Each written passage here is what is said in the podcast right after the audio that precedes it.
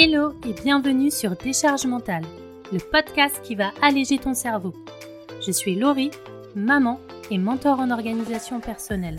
Après avoir fait un burn-out, j'ai mis en place des solutions pour me sentir plus légère au quotidien. Aujourd'hui, je partage mon expérience et j'aide les mamans entrepreneuses à trouver un équilibre adapté à elles pour être plus sereines. Abonne-toi pour ne pas louper les prochains épisodes et prépare-toi à créer ta vie idéale. Hello et bienvenue dans ce nouvel épisode. Alors après le weekly reset, je voulais te parler du monthly reset ou bilan mensuel. C'est quelque chose que je fais de mon côté depuis à peu près deux ans et euh, honnêtement j'y vois plein d'avantages. Alors ça te permet de suivre tes objectifs de près et de réajuster tes actions si besoin en fonction de tes résultats, de tes problématiques ou simplement de tes envies. Et puis ça te permet surtout d'y voir plus clair. Quand on est déjà surchargé et qu'on n'a pas le temps, c'est pas évident d'arriver à prendre du recul et d'analyser la situation. Alors moi j'aime bien me caler un créneau en fin de mois pour faire le bilan sur ce qui s'est passé et ce que je prévois de faire le mois suivant. Et ça dans toutes mes sphères de vie, que ce soit dans mon business, dans ma vie perso et euh, dans l'instruction en famille. Donc au programme, on va voir les 5 pièges à éviter. Le premier c'est d'être passive, le deuxième de surcharger ton agenda, le troisième de penser seulement au business, le quatrième de bâcler ton bilan et le cinquième de procrastiner. Et avant de commencer, je te propose de faire un truc fun et sympa, c'est de passer le quiz Quelle maman entrepreneuse es-tu? Et tu recevras gratuitement dans ta boîte email un PDF avec les meilleurs conseils en fonction de ta personnalité, comment tu peux simplifier ton quotidien dès aujourd'hui et toutes les recommandations d'outils, de lecture et d'astuces pour reprendre le contrôle de ta vie. Alors le premier piège à éviter, c'est d'être passive. Souvent, on a tendance à se fixer des objectifs et à attendre un petit peu que le temps passe. Je vais prendre l'exemple du nouvel an. On est hyper motivé, on se fixe de nouveaux objectifs, de nouvelles attentions, de nouvelles résolutions. Et finalement, on se retrouve au mois de décembre à se dire Mais euh, j'en suis loin, qu'est-ce que j'ai fait là tous ces derniers mois? Le problème, c'est qu'on pense à nos objectifs une fois et on se dit C'est bon et on n'y pense plus le reste de l'année. Et clairement, si tu mets pas en place un plan d'action pour y arriver, bah du coup, c'est peu probable que tu arrives à atteindre tes objectifs facilement et rapidement. Et en plus, ça a des conséquences sur ta vie tu perds un peu confiance en toi, tu te refixes les mêmes objectifs pour l'année suivante, t'as toujours pas de plan d'action, et ainsi de suite. Donc finalement, tu perds du temps parce que tu passes pas vraiment à l'action. Ou alors t'as pas les bonnes priorités, celles qui vont te faire atteindre tes objectifs. Et c'est exactement pareil avec ton bilan mensuel. Même si tu as le bon réflexe de faire un bilan chaque mois, prends l'habitude de revoir tes objectifs et tes priorités régulièrement. En fait, ce qu'il faut faire, c'est de rester proactive. Que ce soit avec tes objectifs annuels ou tes priorités chaque mois, Fais un point dès que possible. Idéalement une fois par semaine.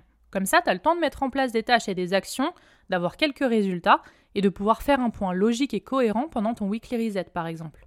Et d'ailleurs, si le weekly reset t'intéresse, je te mets le lien d'un épisode que j'avais fait sur le sujet dans les notes de l'épisode. Le deuxième piège à éviter, c'est de surcharger ton agenda. C'est pas facile de bien gérer son temps, parce que c'est typiquement le genre de choses qu'on n'apprend pas à faire à l'école. Alors on se retrouve à ne pas savoir quoi faire, ni comment, et du coup à surcharger notre agenda. Du coup, tu peux te retrouver frustré quand tu fais ton bilan mensuel parce que tu te rends compte que tu n'as pas eu le temps de faire tout ce que tu avais prévu, que tu es plutôt stressé, voire même fatigué et épuisé. Et clairement, c'est pas une solution saine ni durable dans le temps. Le but de ton bilan mensuel, c'est de faire le point sur ce qui s'est passé et trouver des solutions viables à tes problématiques.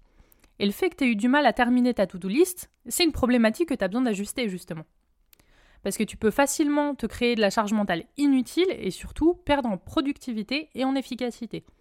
C'est pas parce que tu hyper occupé que tu efficace dans ce que tu fais. Il vaut mieux faire moins de choses, mais les faire bien et sans stress, que de s'ajouter une charge supplémentaire qui n'apportera rien de positif finalement. Pense à faire un check de tes contraintes et de tes impératifs les rendez-vous, les activités des enfants, ton état de santé, etc. Ça t'aidera déjà à être plus réaliste sur ce qui est possible de faire ou non, et ça t'évitera de te surcharger inutilement. Le troisième piège à éviter, c'est de penser seulement au business.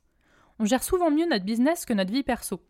Parce qu'on doit faire vivre notre famille, qu'on sait à peu près ce qu'on a à faire, et qu'on a pris l'habitude de pas trop mal gérer cette partie de notre vie. Du coup, on se retrouve à gérer le perso au jour le jour, à faire ce qu'on peut parce que le business nous prend déjà assez d'énergie, et à ne plus avoir envie de passer du temps là-dessus. Mais soyons honnêtes, combien de fois tu t'es retrouvé à vouloir faire une sortie que tu n'as pas faite parce que tu n'avais pas le temps?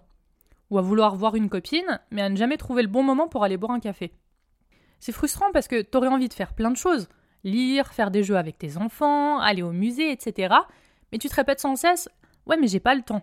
Parce que tu es focus à 100% sur ton business. Et c'est pas parce que tu te concentres à fond sur ton business que tu auras les meilleurs résultats. Parce que ce que tu as besoin, c'est de déstresser, de récupérer ton énergie, de réduire ta charge mentale et d'y voir plus clair autour de toi. Et ça, tu peux le faire seulement en faisant des pauses et en profitant de choses que tu kiffes vraiment. Donc quand tu fais ton bilan mensuel, n'oublie surtout pas les choses que tu as envie de faire. Même si tu te dis que ça sert à rien. T'as envie de boire un pumpkin spice latte? Let's go. T'as envie d'aller faire une balade toute seule? Allez, c'est parti. Parce que c'est en faisant ça que tu auras les meilleures idées, que tu verras plus clair et que tu gagneras du temps et de l'énergie. Le quatrième piège, c'est de bâcler ton bilan. Quand on se dit qu'on n'a pas le temps, on a tendance à bâcler un peu ce qui n'est pas vraiment important à première vue. Donc on fait sauter les créneaux qu'on avait prévus pour prendre du temps pour nous, et on passe 10 minutes vite fait bien fait à faire notre bilan du mois. En se disant qu'on prendra le temps le mois prochain, sauf que bah, finalement, on ne le fait jamais vraiment. Si tu prends pas un minimum de temps pour faire ton bilan mensuel, tu ne pourras ni planifier correctement ton temps, ni gérer ton business et ta vie perso sans stress ni charge mentale. Alors attention, je te dis pas d'y passer 6 heures non plus, mais on peut trouver le juste milieu entre les deux. Généralement, je recommande d'y passer entre 30 minutes et 1 heure, ce qui est déjà pas mal. Tu pourras prendre le temps de ne rien oublier, de faire un bilan efficace et pertinent, autant pour ton business que pour ta vie perso. Et je le répète, n'oublie pas ta vie perso et ce que tu as envie de faire. Si tu as peur d'y passer trop de temps, n'hésite pas à te créer un process ou un template sur Notion par exemple, une feuille de route qui te guide pas à pas dans ton bilan mensuel. L'avantage, c'est que tu n'as pas à réfléchir. Tu suis simplement ce qui est écrit, dans l'ordre, et tu passes à l'action facilement et rapidement. Et le cinquième et dernier piège, c'est de procrastiner.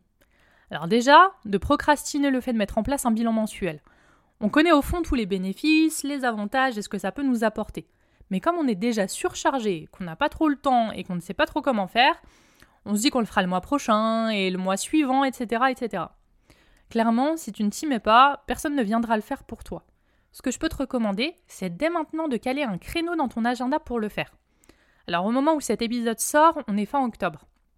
Donc mets un créneau là, en fin de mois ou au début du mois prochain. Et répète ce créneau chaque mois en fonction du moment que tu préfères. Et puis aussi de procrastiner les actions qu'on a mises en place après le bilan mensuel justement.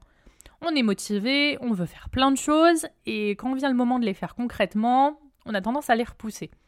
Dans ce cas-là, demande-toi pourquoi tu procrastines? Qu'est-ce qui te bloque? Qu'est-ce qui t'empêche de passer à l'action? C'est souvent comme ça que tu pourras trouver une bonne solution. Donc pour résumer, voilà les 5 pièges à éviter quand tu fais ton bilan mensuel. Le premier, c'est d'être passive.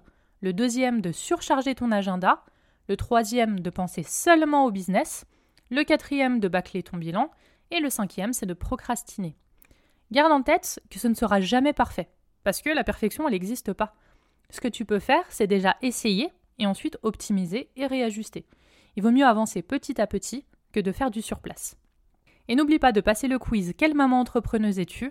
Tu recevras gratuitement dans ta boîte email un PDF avec les meilleurs conseils en fonction de ta personnalité, comment tu peux simplifier ton quotidien dès aujourd'hui et toutes les recommandations d'outils, de lecture et d'astuces pour reprendre le contrôle de ta vie. Et je te dis à la semaine prochaine. Bye bye